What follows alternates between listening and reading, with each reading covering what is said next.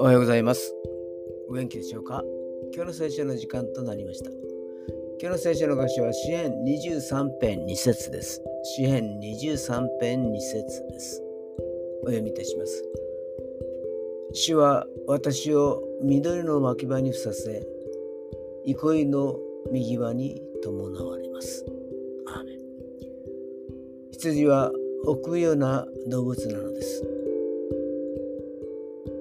恐れがなく、仲間とも摩擦がなく、害虫の心配もなく、飢えてない状態の時だけ横たわるのです。その羊の状況をよく知っているのは羊飼いだけなのです。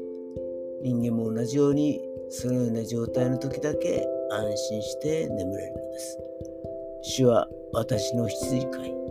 羊飼いなるイエス様は私たちの心の中をよくご存知なのです。そして、憩いの右輪へと刺さってくださるのです。今日もイエス様の安らぎが与えられますように。それでは今日という一日が皆さんにとって良き一日でありますように。よしでした。